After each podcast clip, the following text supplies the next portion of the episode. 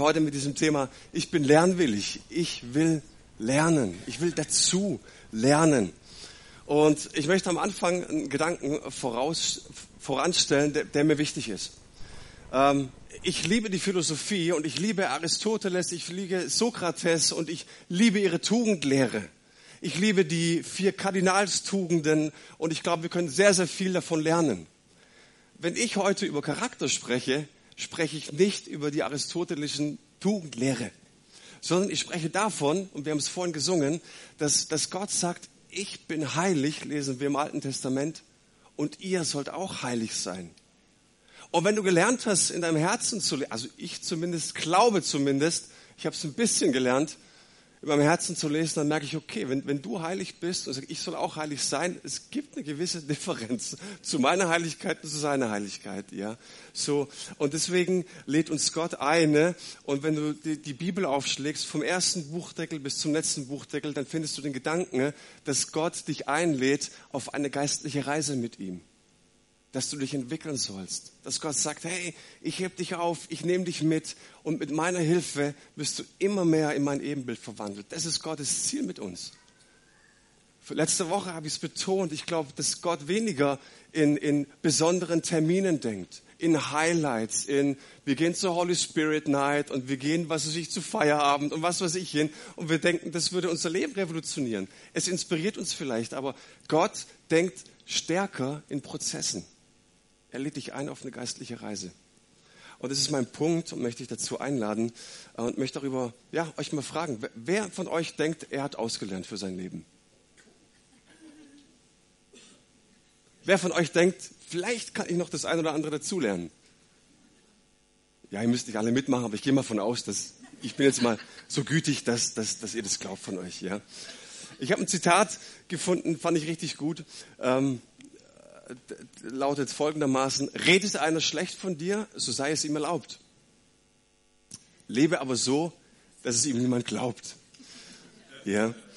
Äh, und ich möchte mit euch eine, eine, einen Mann anschauen, eine Charakterstudie durchführen von einem Mann. Es ist die, die, die, der Buhmann schlechthin im, in der Bibel. Ich rede von Judas Iskariot. Kennt ihr vielleicht?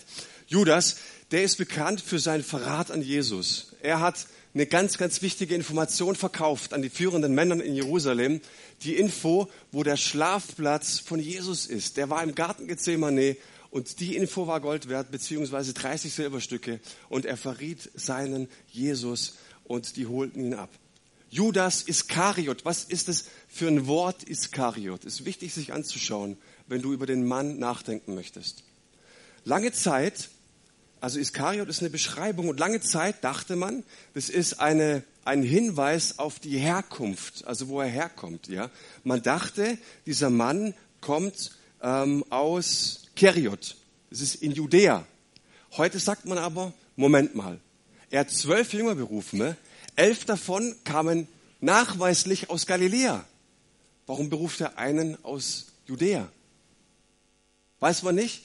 Und jetzt kommt aber in den letzten Jahren, wir werden ja auch ein bisschen schlauer, weil auch die Bibelwissenschaft dazulernen will, ja, kam man auf den Gedanken, und es ist sehr wahrscheinlicher, gucken wir uns mal diesen, diesen Namen im Hebräischen an, Ischkariot, ja, also Iskariot, ja, das könnte dem Lateinischen entstammt sein.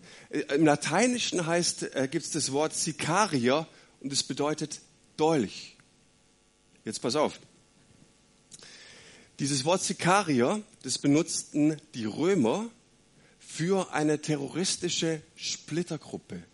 Es gab eine Gruppe, das waren die Zeloten, die haben es ganz heilig genommen und die verübten Terroranschläge auf die römische Besatzungsherrschaft. Also äh, Israel war zur damaligen Zeit von Rom besetzt, ja.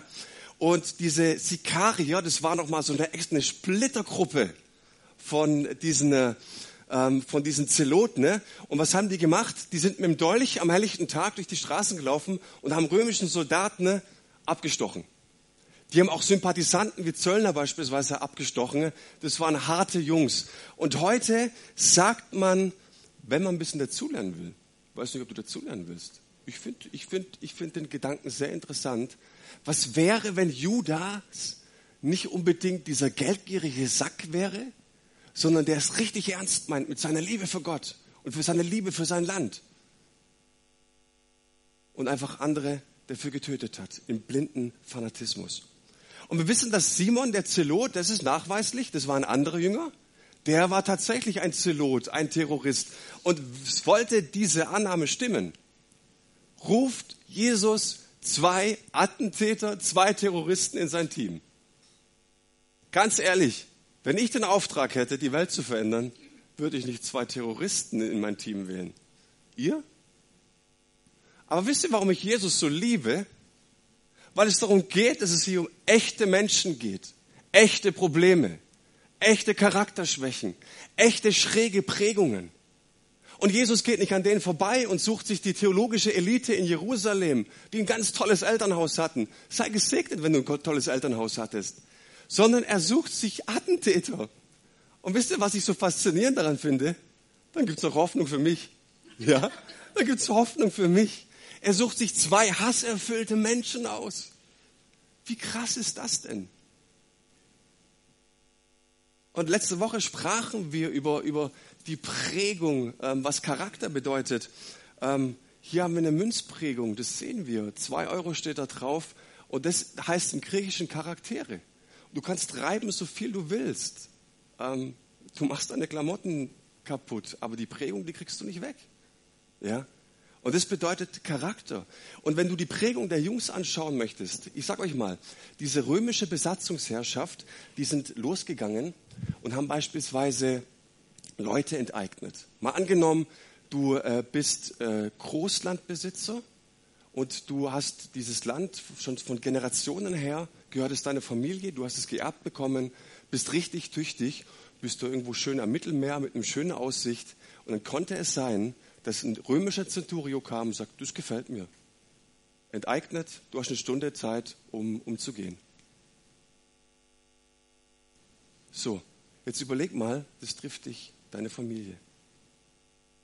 Das ist schon hart, oder? Und es ist auch verständlich, warum Menschen Hass entwickeln. Interessant ist, dass Jesus jetzt diese zwei beruft und sagt, ich rufe euch jetzt in meine Schule.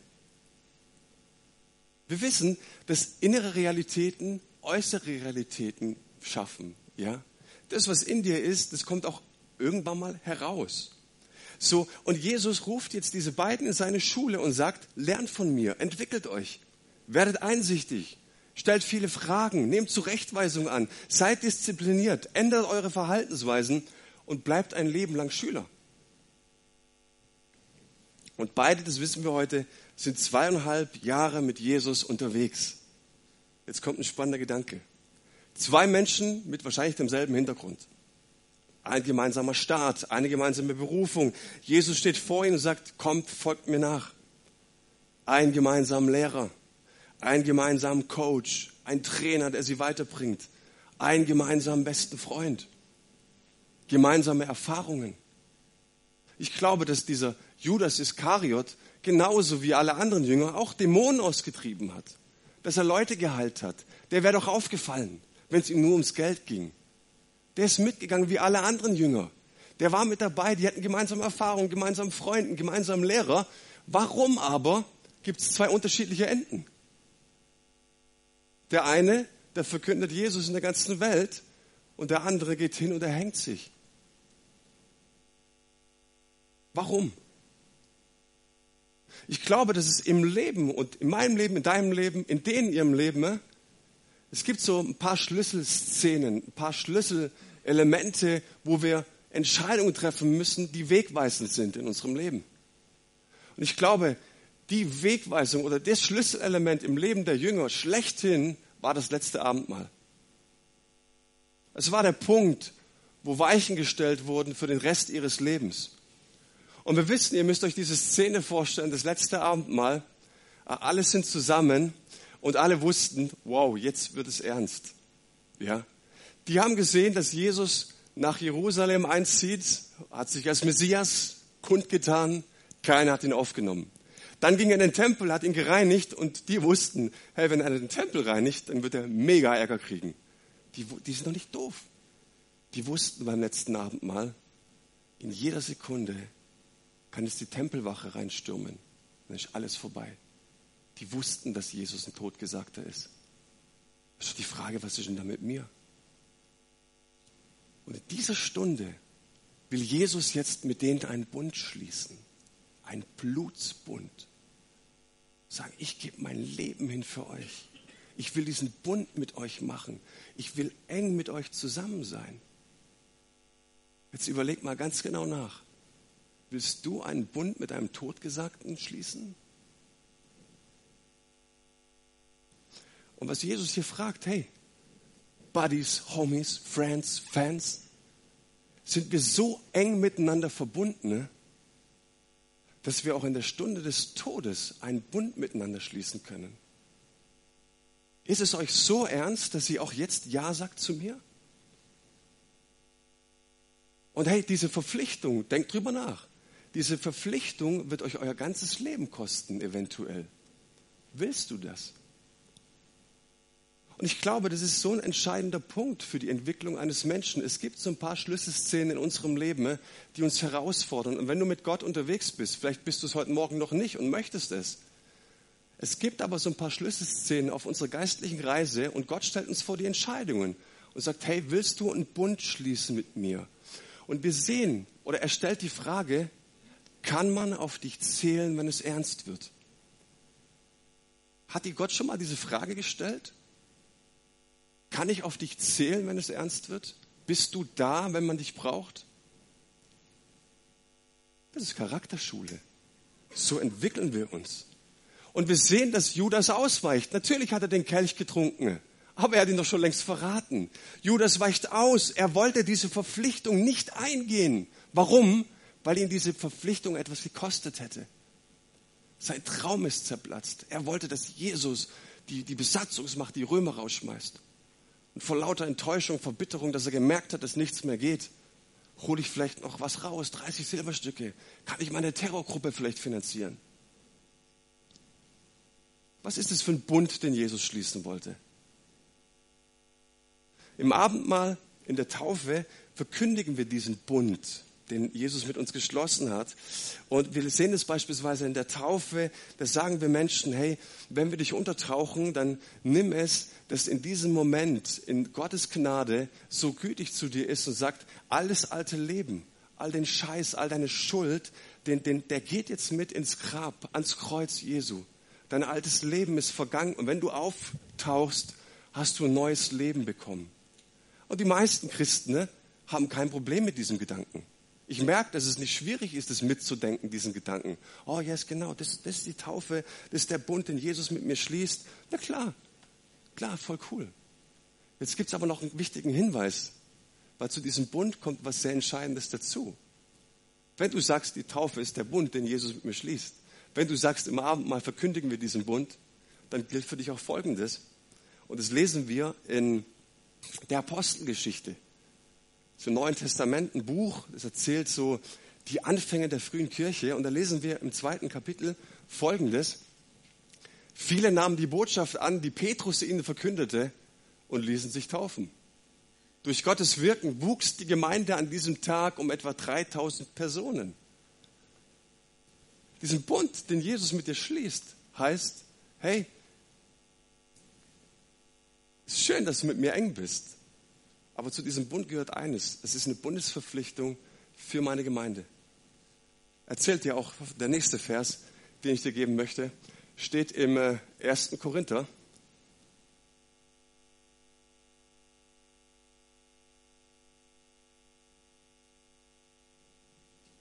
Hm? Gibt's nicht? Naja, kein Problem. Ähm, gibt aber trotzdem. Also den gibt es tatsächlich. 1. Korinther 12, 13. Ähm, ich, ich, ich sag mal so, wenn du dich hast taufen lassen, ne, jetzt in meinem Wortlaut, ja, dann bist du in die Gemeinde Jesu, in seinen Leib, in seine Familie getauft worden. Das ist der Bund, den Gott mit dir schließt. Okay? Schön, wenn wir mit Jesus so eng sind. Jesus mein Homie, mein Buddy, ich liebe ihn so sehr. Aber was zu dieser Bundesverpflichtung kommt, ist, dass du ein Teil wirst von Gemeinschaft. Und er sagt, und es ist ein Gedanke, du kannst diese geistliche Reise nicht antreten ohne diese Bundesgemeinschaft und ohne diese Bundesverpflichtung. Du wirst scheitern.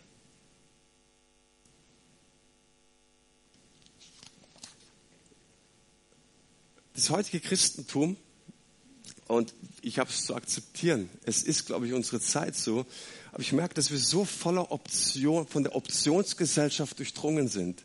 So sehr durchdrungen sind von, von ey, ich, ich halte mir alles offen. Ja, verpflichte mich bitte nicht auf ein paar Sachen.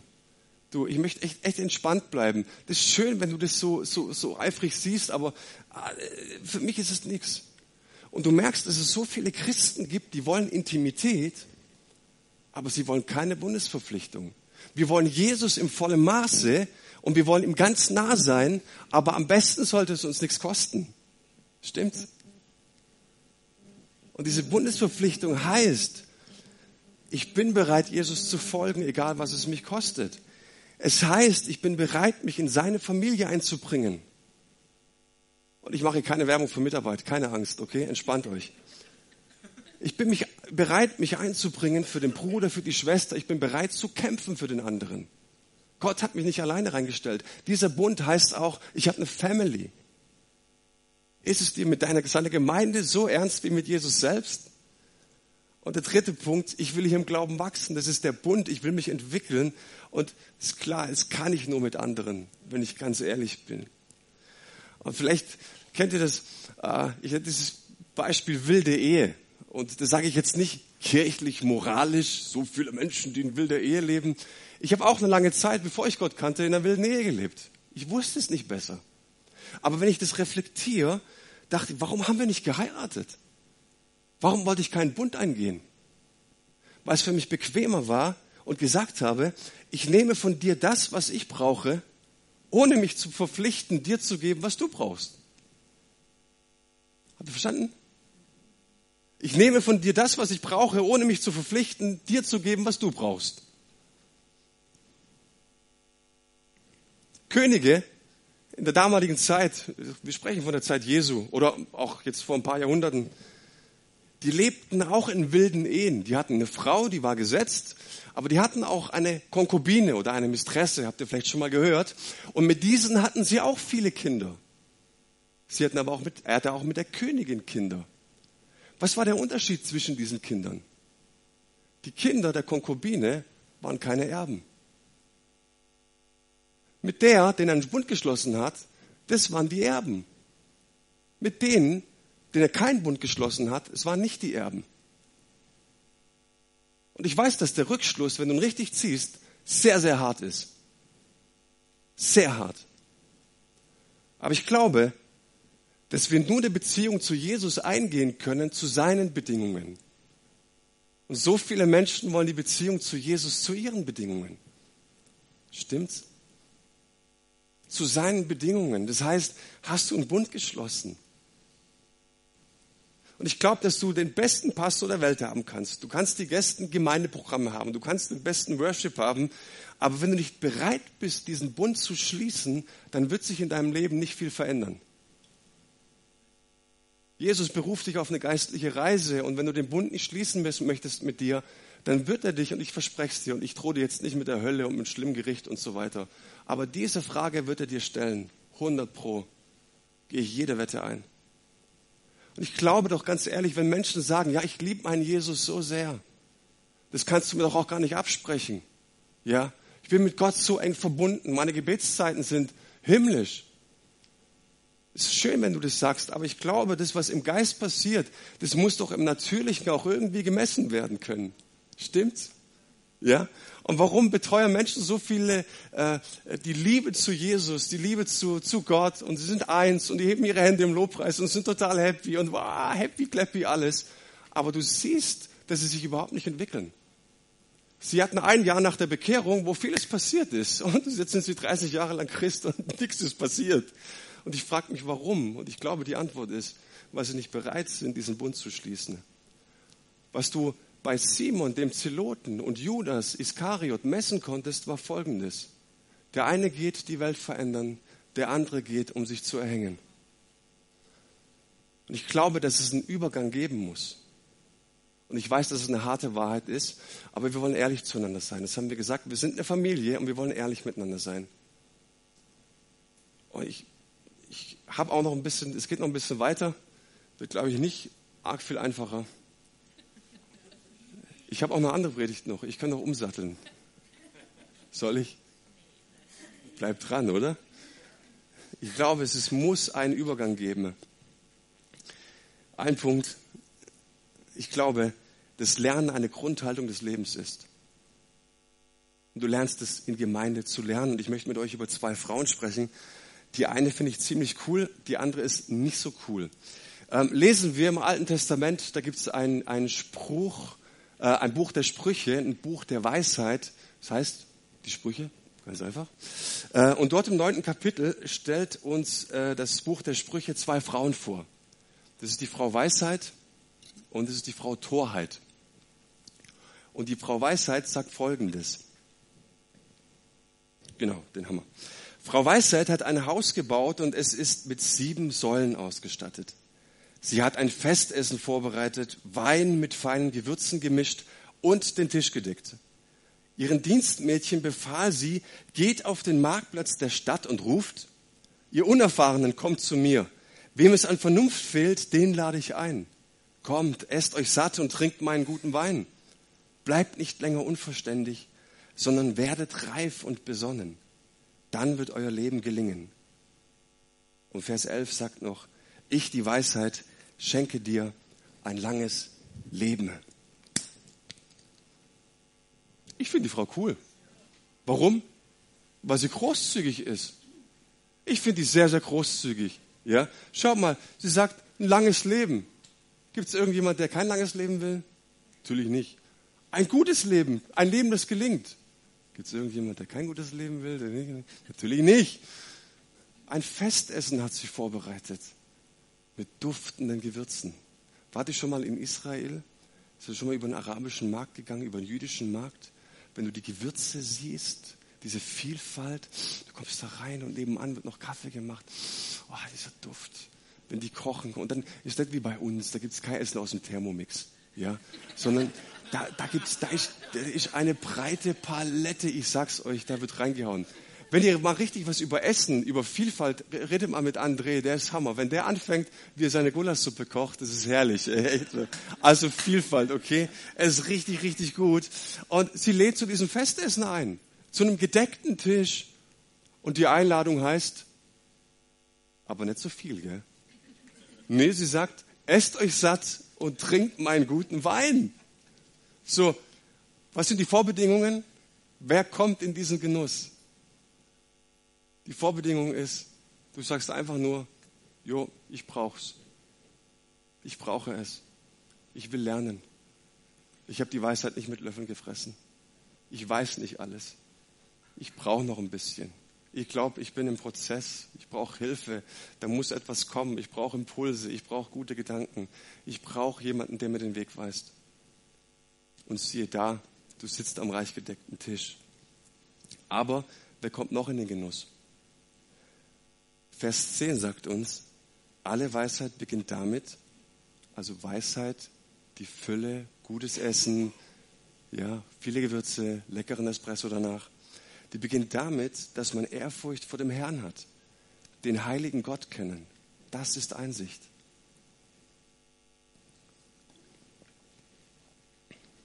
Lass uns dieses Wort Ehrfurcht kurz anschauen. Hast du dich schon mal gefragt, wer, wer dein Herz im Takt schlägen lässt? Es gibt Menschen, denen es mal ausgesetzt hat. Und da bekommst du Ehrfurcht, dass es nicht selbstverständlich ist, dass dein Herz im Takt schlägt. Wer lässt dich atmen? Vielleicht bist du ein Käpsele und hast ausgerechnet, wie oft du atmen musst heute. So, aber heute Abend wird es eng für dich, weil irgendwann schläfst du. Allein mal der Gedanke, wenn wir mit Leuten auf der Straße sprechen, da muss man schon mal nachdenken. Gell? So zufällig kann das gar nicht sein. Und meine Erkenntnis, ich glaube, die größte Erkenntnis des Lebens ist für einen Menschen, wenn er sagt, mein Leben gehört einem anderen. Hey, ich war seine Idee. Ich war seine Idee. Da gibt es einen, der mich geschaffen hat, der mich gemacht hat, der ist über mir. Und ich brauche ihn. Aber ich glaube nicht nur, dass es die Angst ist um dieses große, ominöse Etwas, sondern Ehrfurcht gibt dir Gott auch, indem er seine Gnade, seine, seine Liebe, seine Güte kundtut. Gestern dieses Fußballspiel, wer es gesehen hat, wir haben hier gemeinsam geschaut und ich bin in der 75. Minute raus, weil ich gucke seit 30 Jahren Fußball und ich bin Experte im Fußball. Ihr könnt mich alles fragen über die spanische Liga, die englische Liga, die deutsche Liga, die italienische Liga, Champions League, WM, alles. Ich bin Experte und ich wusste, da passiert nichts mehr.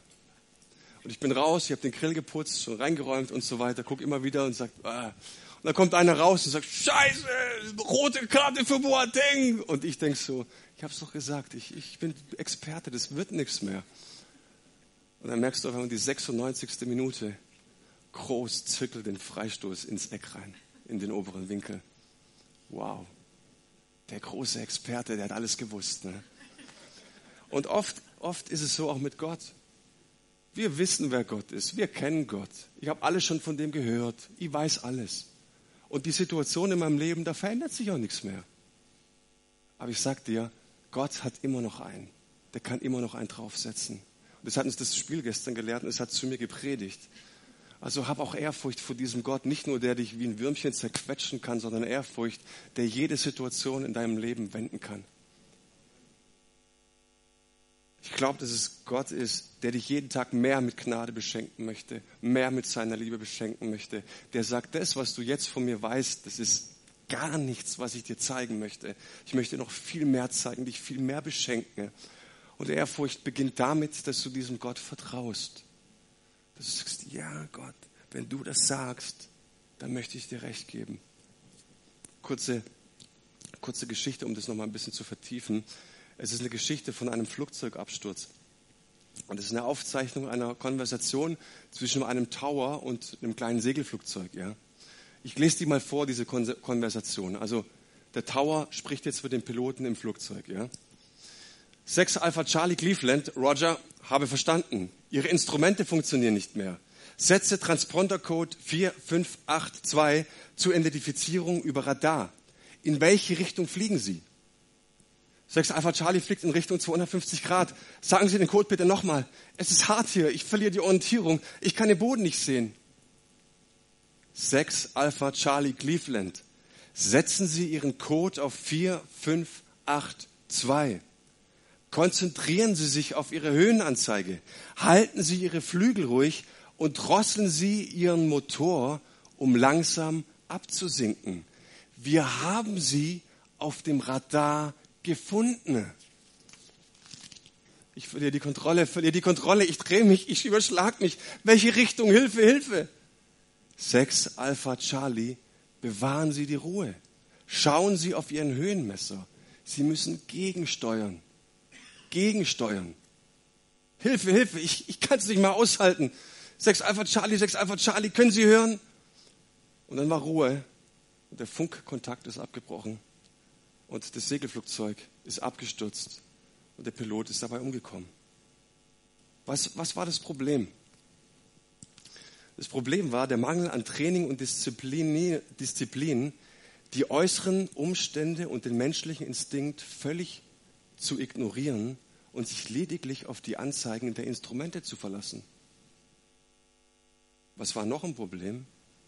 der Mangel an Training und Disziplin zu ignorieren, was sein Instinkt ihm sagte, und einzig und allein zu fliegen aufgrund der Informationen einer außenstehenden Quelle, also dem Tower. Und ich glaube, wenn wir sagen, ich bin Kind Gottes, ich bin Christ, ich möchte ihm nachgehen, dann müssen wir lernen, ihm blind zu vertrauen im Blindflug Gott und seinem Wort zu vertrauen und dementsprechend auch zu handeln, auch wenn uns unser Instinkt etwas völlig anderes sagt, auch wenn uns unsere Erfahrung etwas völlig anderes lehrt. Und das ist der Punkt. Und wenn wir gelernt haben, dass es einen Gott gibt, der über uns ist, der, der bis zur letzten Sekunde alles wenden kann, dann sollten wir ihm vertrauen. Und das ist Ehrfurcht. Und Weisheit beginnt mit der Ehrfurcht. Und dafür kam Jesus. Ich bin davon äh, überzeugt, dass, dass Jesus, der Rabbi, sagt, ich lade dich ein in eine lebenslange Schule. Du sollst von mir lernen und ähm, du sollst mir nachgehen. Und dann möchte ich dir einen reich gedeckten Tisch schenken und geben. Ja. So, jetzt gibt es aber noch die andere Dame, das ist die Frau Torheit. Und die gleicht einer schamlosen, Entschuldigung, Hure. Hoffnung für alle, übersetzt so. Sie ist eine vorlaute Schwätzerin, die sich auf nichts versteht. Sie sitzt vor ihrer Haustür hoch oben am Marktplatz der Stadt und ruft allen zu, die vorbeigehen und an nichts Böses denken. Wer unerfahren ist, den lade ich ein. Sie beschwatzt die Unvernünftigen. Das Wasser anderer Leute ist ein Genuss und nichts schmeckt besser als gestohlenes Brot. Wer auf sie hereinfällt, weiß nicht, dass es seinen sicheren Tod bedeutet. Alle, die zu ihr gegangen sind, ruhen schon im Totenreich. Wow, die ist auch großzügig. Die lädt auch ein. Aber wie? Jetzt, was, was sind denn das für Menschen, die zu ihr eingehen? Hoch oben auf dem Marktplatz. Was, was bedeutet das? Die sitzt da hoch oben auf dem Marktplatz. Stolz. Das sind Menschen, die sagen, ich weiß schon alles. Ich kann alles, sind unbelehrbar und weisen alles von sich ab. Wisst ihr, was es bedeutet? Die Wasser anderer Leute ist ein Genuss und nichts schmeckt besser als gestohlenes Brot. Dass die Menschen nicht bei sich bleiben können. Nicht ich bin schuld, sind immer die anderen. Nicht ich habe was Verkehrtes gemacht, sind immer die anderen. Wir lagern es immer aus. Wir sind okay. Ich weiß alles, ich habe alles. Es sind immer die anderen, die schuld sind an meiner Lage. Und du erzählst diesen Menschen die Wahrheit und sie verleugnen, sie beschuldigen und verteidigen sich.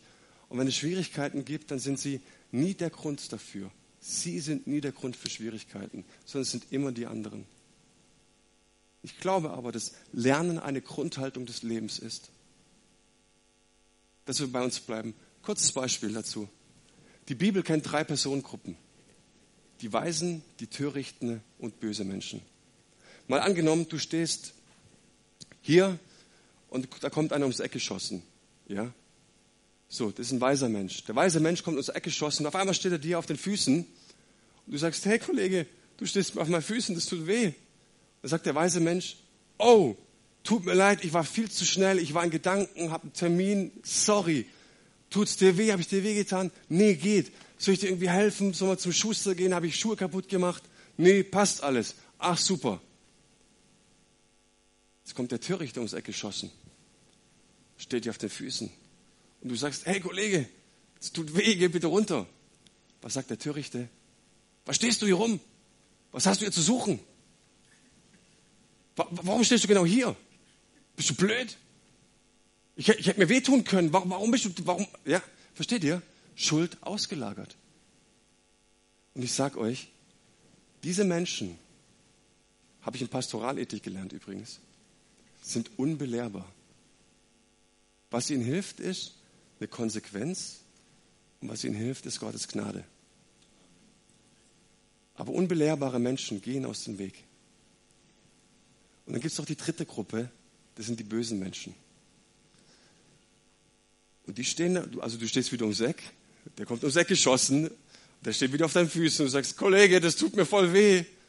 Und der sagt, ich weiß. Und ich habe gelernt, mich von diesen Menschen zu lösen und zu trennen. Löst dich von diesen Menschen. Ja. Lernen ist eine Grundhaltung des Lebens ich kann von meinem, von meinem Gegenüber so viel lernen. Mein letzter Punkt. Ich kann von meinem Gegenüber, ich glaube, das ist mir der größte Lehrmeister. Es gibt ein Zitat von Emmanuel Levinas, das ist ein jüdisch-französischer Philosoph, der sagte, einem Menschen zu begegnen heißt von einem Rätsel wachgehalten zu werden. Eine nette Beschreibung für ein Rindvieh. Gell? Ich habe mir überlegt, hey, wie viele Menschen begegnen mir täglich, denen ich mindestens ein Vorurteil entgegenschleudern könnte? Wie viele Menschen gibt es, die ich längst so akkurat in Schubladen gesteckt habe? Ja? Und ich möchte mir da eine Frage stellen, Mensch, wo kommen die ganzen komplizierten Menschen her? Es gibt so viele komplizierte Menschen in meinem Leben. Wo kommen die alle her? Die mich immer nerven, oh, immer auf den Geist gehen, die ständig irgendwas haben wollen und so penetrant sind. Wo, wo kommen die um Himmels Willen her? Wenn du einen Blick hättest in die unsichtbare Welt, dann würdest du wissen, dass der Herr auf seinem Thron sitzt und sein Herz aufschließt und dass diese direkt aus Gottes Herz zu dir kommen. Geh in den Himmel herunter und komm in dein praktisches alltägliches Leben rein. Amen. Ja. Wo kommen die schwierigen Menschen her? Die kommen von Gott. Wo soll sie denn sonst herkommen? Hör auf zu glauben, dass der böse Teufel sie schickt. Weil du wachsen sollst. Weil Gott sein Leben in Prozessen dingt. Und ich glaube, dass mein, mein, mein Gegenüber mich was lehren kann, dass er mich korrigieren kann, dass er, dass er mich spiegeln kann. Mann, wie cool ist es, in, in Familie zu sein. Andauernd wirst du wiedergespiegelt. Andauernd merke ich, dass meine eigene Familie, aber auch die Gemeindefamilie mir meinen Platz in der Welt zuweist und zeigt, wer ich bin. Und wenn ich offen bin und ehrlich bin, dann sage ich, wow, es gibt Prozesse, denen ich mich stellen muss. Und dann kann ich wachsen. Und ich glaube, dass es im Leben darum geht, so ein paar Schlüsselentscheidungen zu treffen und eine Grundhaltung einzunehmen und zu sagen, ich glaube, dass Gott oft Geschenke dort versteckt, nachdem wir uns am allermeisten sehnen, an den unwahrscheinlichsten Orten. Ich glaube, dieser unwahrscheinliche Ort kann dann gegenüber sein, der dich tierisch nervt. Und meine Grundhaltung ist, ich habe angefangen, für alle Menschen zu beten, jeden Tag, von denen ich glaube, dass sie mich nicht leiden können. Macht es mal. Du sagst immer, oh, ich glaube, der kann mich nicht leiden und warum kann er mich nicht leiden und so weiter. Fang an, aktiv sie zu segnen, für sie zu beten, für ihre Familien, dass sie reich werden, dass sie Porsches fahren, dass sie noch mehr Kinder kriegen, dass ihr Haus noch größer wird, dass, dass ihr Leben einfach mega gelingt, dass sie, dass sie super beschenkte Leute sind. Von den Leuten, von denen du glaubst, dass sie dich nicht leiden können. Das ist eine Entscheidung. Und es geht um den Mut, sich den Menschen zu stellen, die um mich herum sind. Es gibt nie andere Leute. Es gibt keine anderen Leute. Es gibt auch keine andere Gemeinde. Meine Familie wird sich auch nicht tauschen. Das sind die Leute, wo, wo ich glaube, von denen ich glaube, dass Gott mich da reingestellt hat. Und ich glaube, wir müssen uns von diesen Wunschbildern lösen.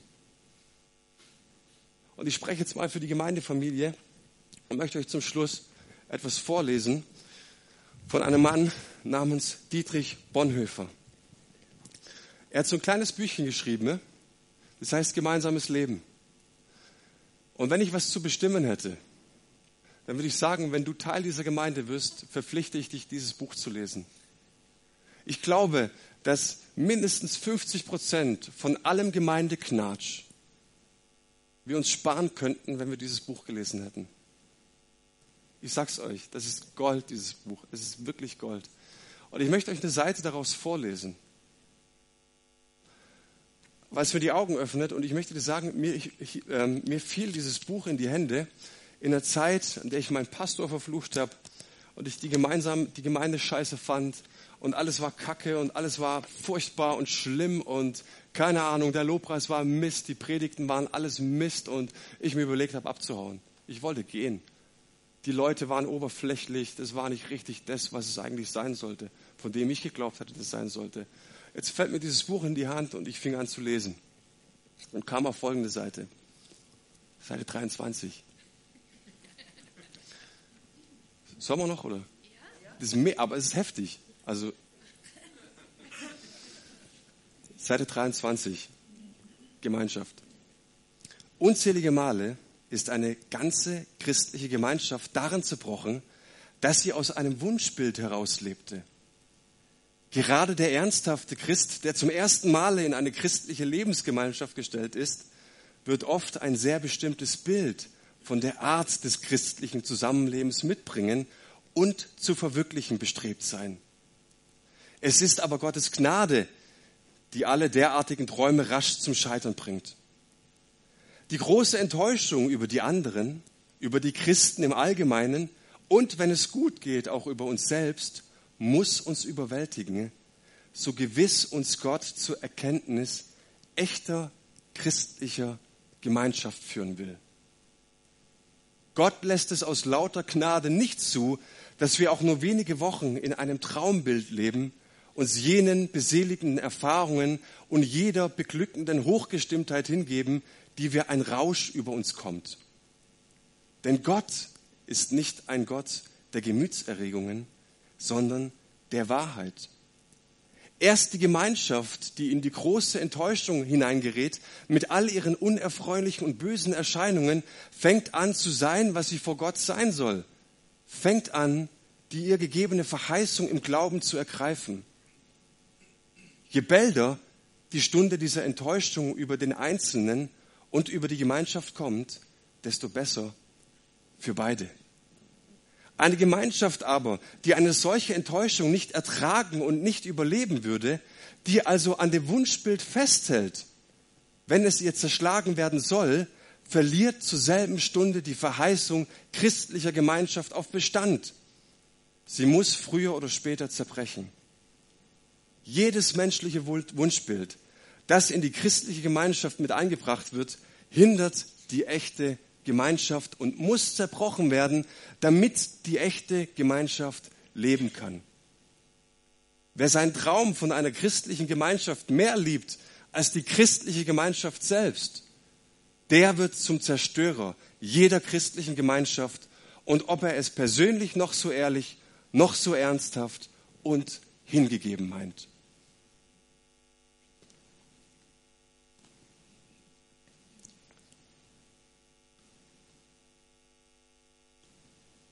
Ich habe für mich mal so den,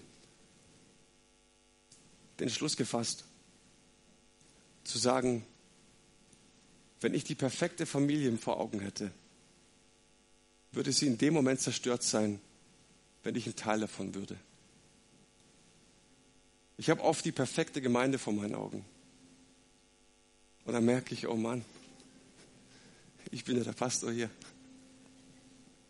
Das wird nichts mit der perfekten Gemeinde ich liebe die Stadt, ich liebe die Menschen, ich kann nicht gehen. Also, und ich glaube, um was es tatsächlich geht, ist um, um echte Menschen mit echten Herausforderungen, mit echtem Hass in ihrem Herzen, mit echter Sünde, mit echter Verzweiflung, mit echten Problemen, mit echter Niedergeschlagenheit.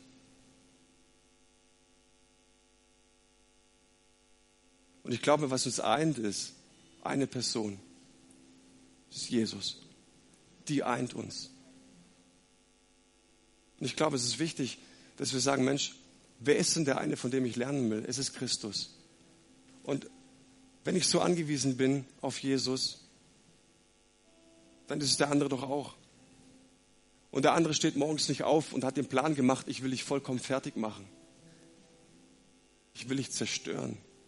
Ich hoffe es zumindest, dass hier keiner ist mit solchen Plänen.